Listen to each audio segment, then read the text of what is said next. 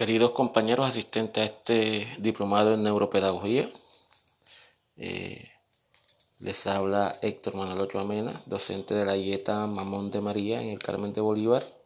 Me encuentro acompañado por mis amigas y compañeras Gisela Castillo, Diana Catalán, Oniris Navarro y Wilhelm Villarreal.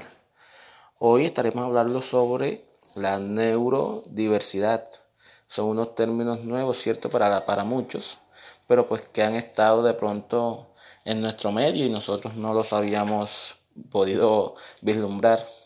Tan es así que me acuerdo de mi abuelita, que mi abuelita me decía, vea mijo, cada quien se mata los piojos como le gusta.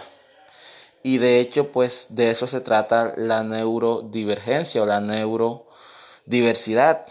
Pues que de acuerdo a las áreas de tu cerebro que fueron desarrolladas cuando estabas en crecimiento, pues así va a ser tu forma de, de, de, comportarte. De hecho, la neurodiversidad se refiere a las personas que tienen condiciones eh, que no son neurotípicas. Eh, ya podría ser pues como dislexia, dispraxia, déficit de atención o hiperactividad o personas que pertenecen al espectro autista.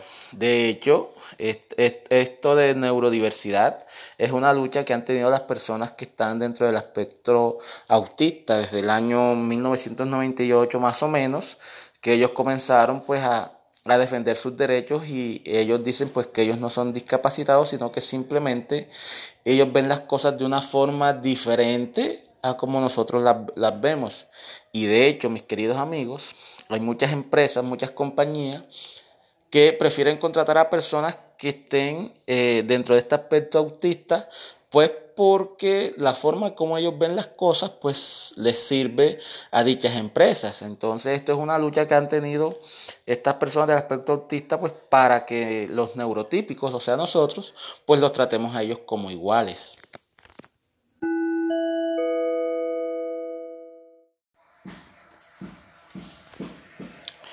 La idea de la neurodiversidad es establecer un cambio de paradigma en la escuela. En lugar de ver a los alumnos como problemas de aprendizaje, sufriendo de un déficit, sugiere que hablemos de sus fortalezas.